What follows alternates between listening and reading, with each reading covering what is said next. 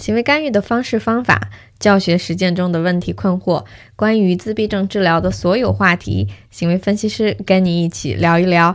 大家好，这里是 ABA for Life 的第十一期节目，我是 BCBA Kitty。我是思慧。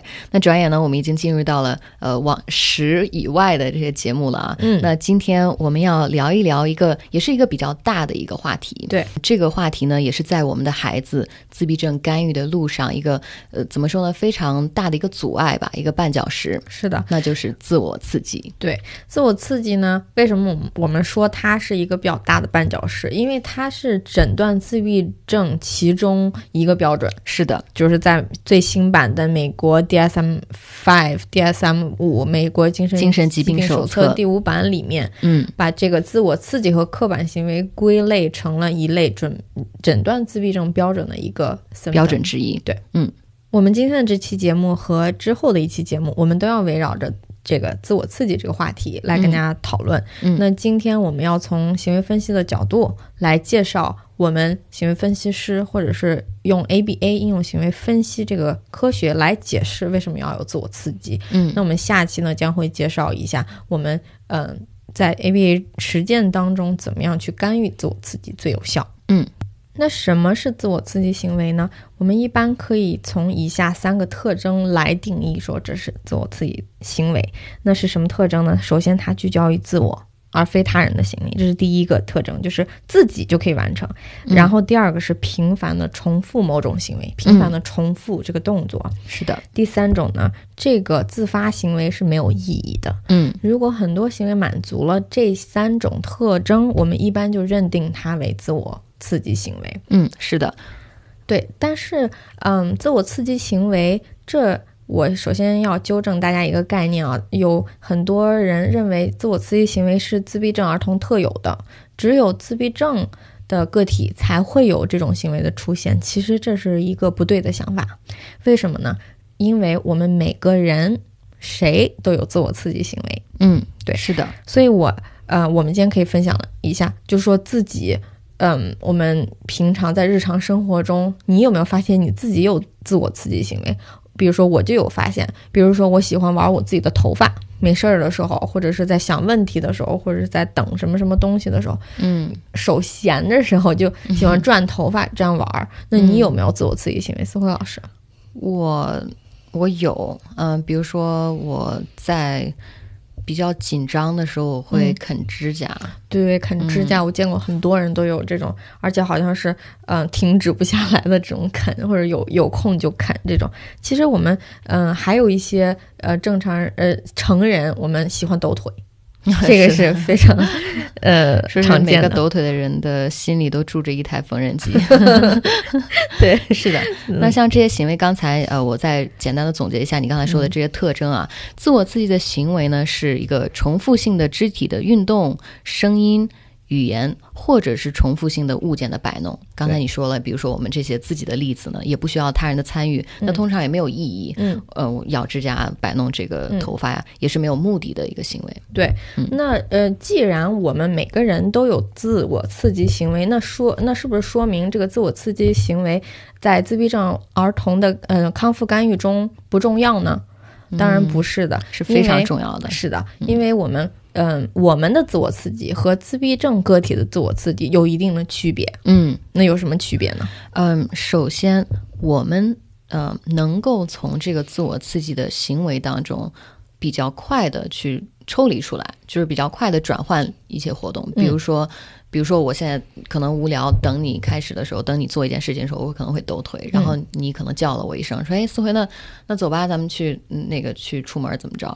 然后，所以我就会马上停止做一个别的事情，嗯。那我就会通过呃做别的事情，比如说我们两个聊天，或者一起做一个别的有意义的活动，来获取、同样获取一个可能更大的一个、嗯。一个快乐，嗯。或者是一个嗯我自己喜欢做的事情。是的，是的，所以你很快的可以抽离你自己从这个行为。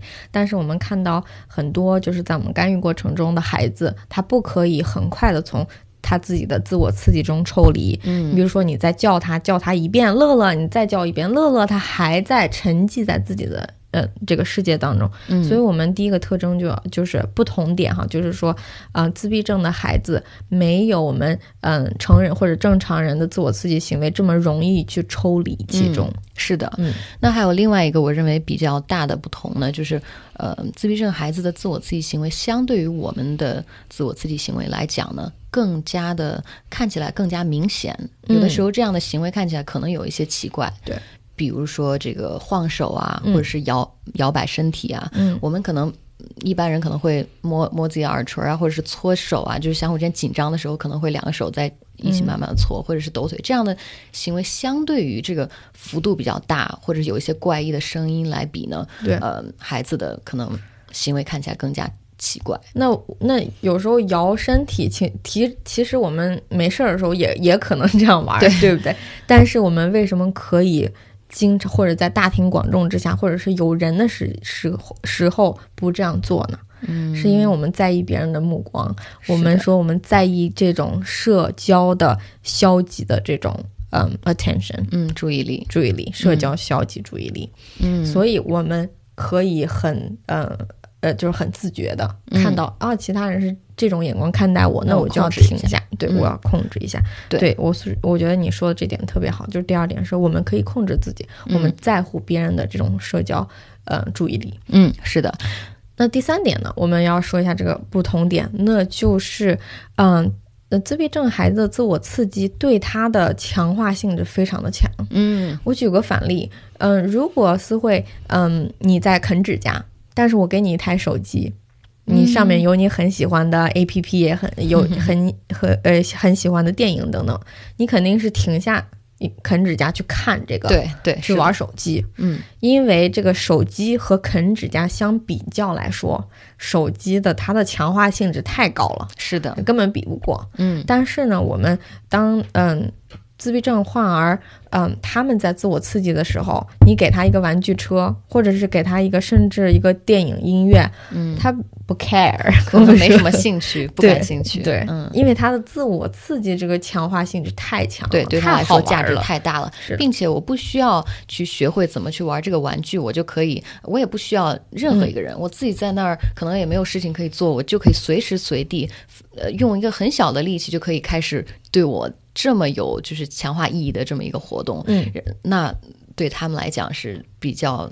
倾向于去做这个自我刺刺激的行为，而不是通过别的有意义的活动对去排解一些无聊的时间。是的，所以这就是我们总结的三个我们正常人、普通人的自我刺激和自闭症人士患者自我刺激的不同之处。嗯那下面我们要讲一讲，就是我们在临床过程中看到的自我刺激行为，呃，有哪些类型？嗯那我们有看到，呃，用身体来进行自我刺激，就仅仅用身体，比如说。嗯刚才啊说到了前后晃、啊，前后晃孩子对对然后，嗯，把什么手放在眼前晃，嗯，就是用视觉刺激。是的，对，然后我还见过捂耳朵的，哦这样捂捂捂，你你试一下，你捂你的耳朵，你会嗡嗡嗡这样的到一个声音的这样来回改变，是的哦就是五个感官你都可以都可以成为自我刺激的源头。是的，是的。嗯所以这是第一类，就是用嗯身体。那第二类有很多啊，我们看到的孩子是借助物品去进行自我刺激。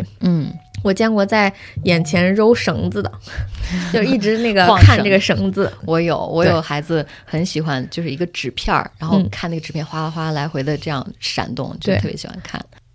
还有我一个客户就是喜欢玩沙子，嗯，但是他不不是像其他小孩一样玩沙子，他是想呃倒沙子从上往下倒，然后你看着嗯沙子掉落的过程。这个不仅仅是你的孩子，我的孩子也也有这样的，嗯 挺对，常见的。所以这是我们常见的用物品来达到自我刺激的嗯过程。嗯那第三类呢，我们要说一下，就是说自我刺激是嗯这个孩子兴趣中的或者是日常规范中的一个常规仪式，嗯或者是活动。偏好迷恋。嗯，对那有什么例子？那比如说，嗯、我们知道有的孩子会把家里的物品，比如说椅子，一个一个摆好，嗯也没有什么意义。自己玩的时候，不管是椅子还是家里的玩具，一个一个摆成一一个长排。嗯那刚才你说到这个迷恋某个东西不容易被转移，比如说我有个呃高功能的孩子会反复的讨论一个事情，你的话题可能已经转移到往往后面继续说，但是他会不停的再回来，反复的去讨论同一件事。对，其实我们说的这个迷恋和刻板行为也呃也不是分的特别开的，对，有一些差不多嗯。交叉，嗯。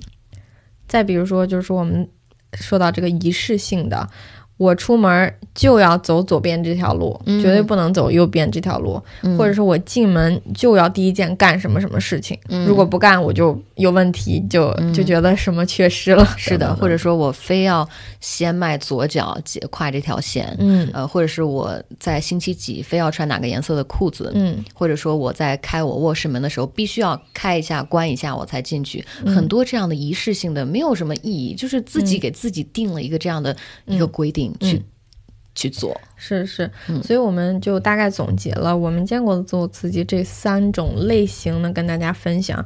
那下面我们来说一下，就是说为什么人会出现嗯、自我刺激的行行为？嗯，那我们就是抛开我们的孩子，就是说每个人的这个自我刺激出现背后都是有一个原因的。是的那，下面我们来看一看，嗯，我们的孩子会出现，我们每个人都有，嗯那为什么嗯，会出现自我刺激呢？对，其实嗯，这个很多假说了。嗯我们之前有移情不平衡假说，就是说我们呃自闭症谱系患者的情感认知存存在缺陷而导致的这种自我刺激。嗯那也有感觉调整理论，那就是感统这个说说是大脑哪个地方皮层边缘的功能异常，嗯然后呢，嗯，用这一系列的行为去唤起神经系统，获得感官刺激。嗯那还有说，嗯，环境无序性假说，就是说你在环境中你的日常活动安排的不是太好，或者不是太满，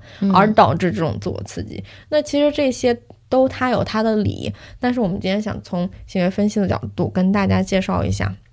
为什么会有自我刺激的行为？那我们首先来看的是，啊、咱们首先不谈我们嗯这个理论或者是嗯常识，我们先讲一个嗯呃前几年美国做过的试验，嗯就是啊、这个其实在油管上也有这个试验，是一个好像这个 show 是个真人秀。那科学家就非常的好奇，如果把人放在一个没有刺激的环境中一段时间，人会发生什么？什么叫没有刺激呢？首先，灯光没有刺激，这个房间的灯一直是亮的。嗯那再其次，颜色没有刺激。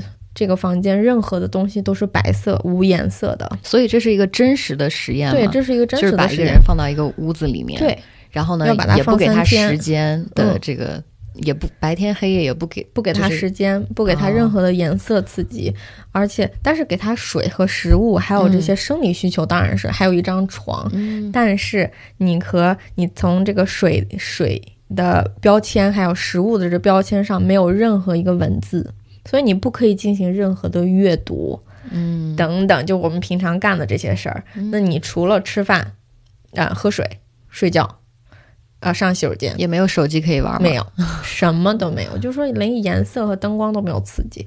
所以呢，科学家把这个人放在这个实验室里几天，呃，准备要放三天，好像放了十几个小时以后，我忘了是是十几个还是过了一天以后，这个人。就不行了，就出来了。为什么不行呢？我们发现他的生理和心理都得到了严重的挑战。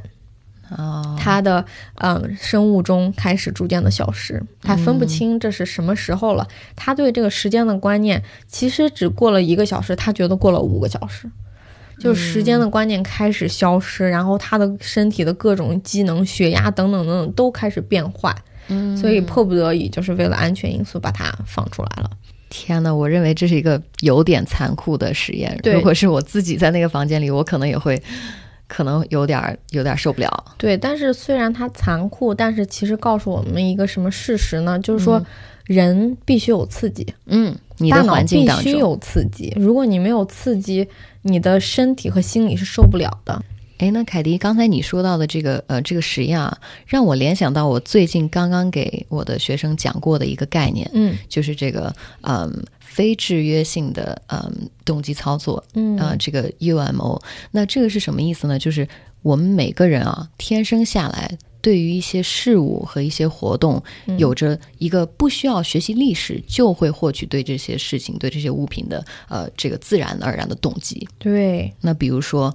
对于食物、睡眠，对于水，那对于呃呃别的，是当然生活所需要的。那比如说自然疼痛的增加，或者温度的变得越来越暖、暖越来越冷，这都是我们不需要学习历史就。对这样的这样发生的事情，有一个哪怕是我越来越想要，或者我越来越想逃离的这么一个动机。对，那其中有一个动机，我认为和刚才这个实验紧密相关，就是我我想我知道你说的哪一个了。是的，就是这个对于活动的需求，对于活动的。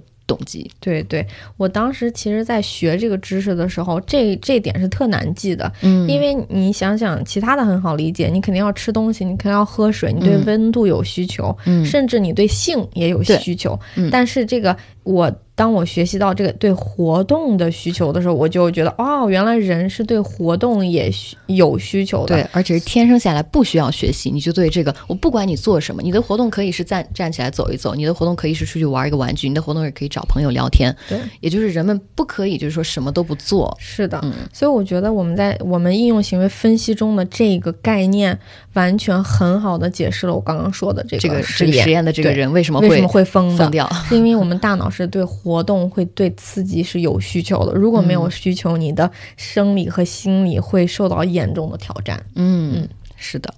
那刚刚说完了这个概念和这个刚刚实验的联系啊，那我想问一个问题，就是这样的概念和实验。跟我们孩子的自我刺激的行为之间有什么联系呢？其实我们从今天谈论的这两个例子来说，哈，嗯，跟我们孩子的自我刺激有非常大的联系。我们刚刚说，从试验中我们看到人是不可以没有刺激而生存的，而且我们在应用行为分析的原理九大的这个非制约动机操作里面有其中一个就是人天生。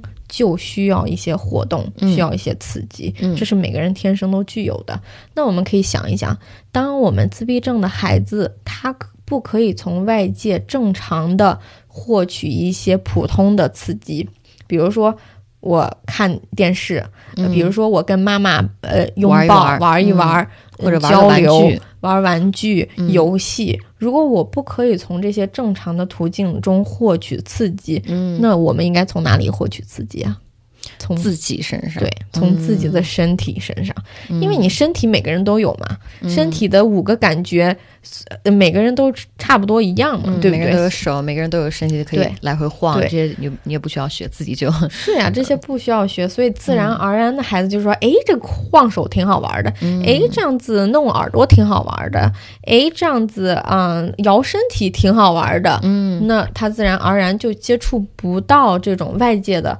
刺激，而且自己对刺激的需求也被身体的这种满足了。嗯，是的。所以归根结底啊，我们分析了一下，归根结底是因为我们的孩子，首先他一个是不会从呃他自己周围的环境当中和人的互动当中和玩具的这个玩的过程当中获得刺激。嗯，那另外一个原因，我认为是也是他们不知道、不理解这个世界，对于他们这些有互动的这些需求啊，他们不知道怎么去处理这么这么多的这个外界。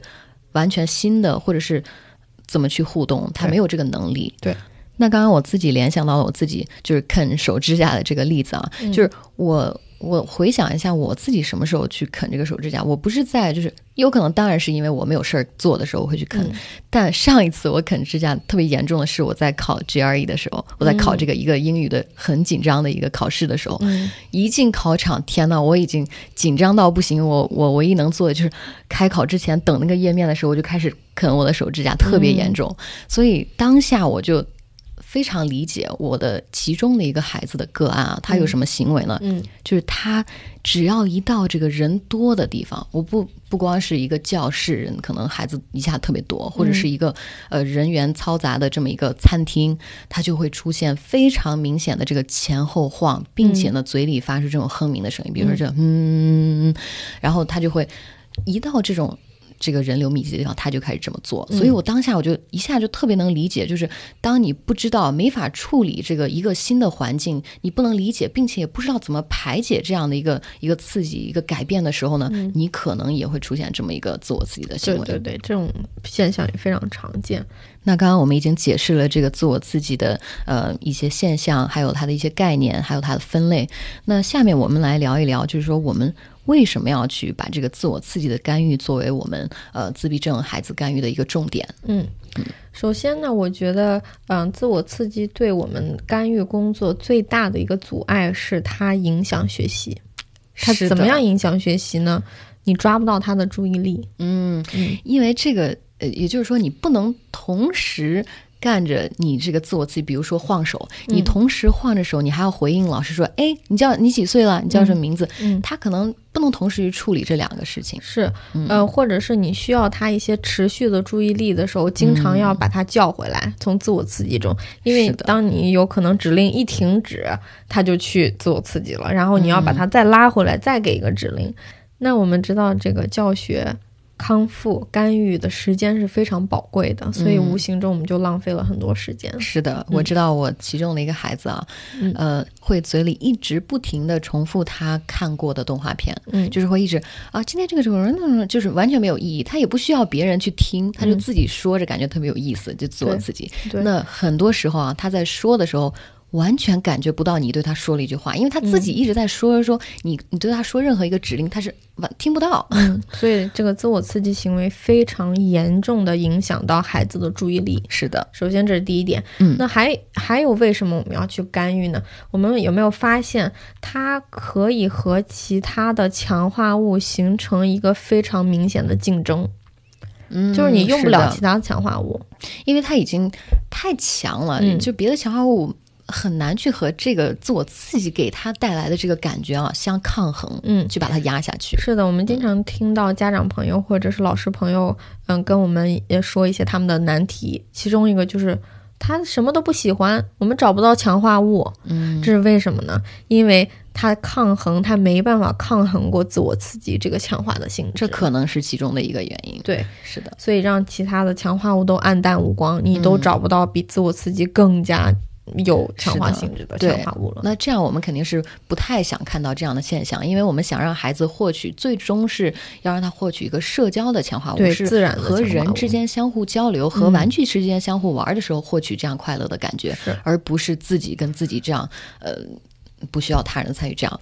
这样去开开心心的，我们不太希望看到这样的现象。是，所以那么如果自我刺激的这个行为出现的太多的话，很容易就是他这个你越做，他可能对他的强化效果越强，然后别的强化物可能就越来越难变成他的一个最终的一个。强化物。对，所以第二点是关于这个强化物的问题。是的，第三点呢，我们从这个嗯行为的形式上来看，自我刺激有些自我刺激啊，不是所有的，有些自我刺激看起来非常奇怪，是比如说嘴里哼鸣哼鸣，嗯，或者是身体的动作很大，嗯，或者是。嗯，一些奇奇怪的动作，转圈圈等等等等，嗯，这些都嗯看起来我们怎么说呢？比较奇怪，嗯，这样会影响什么呢？社交，影响孩别的孩子对我们这个孩子怎么看呀？哦，他好奇怪，他在这个我们都在排队的时候，这个孩子突然就嘴里哇就就开始说这些无意的话，就会别的孩子就可能会看起来比较怪。对，所以这是社交的绊脚石。嗯，那。这三点原因呢，导致我们一线的工作者把这个自我刺激有时候看得很重，就是我们很需要干预。那当然也不是。呃，我们之后也会讲一讲，就是不需要干预的情况，为什么什么时候我们不需要干预这个自我刺激？但是总而言之，自我刺激是我们干预路上的一个比较大的一块绊脚石。嗯，是的。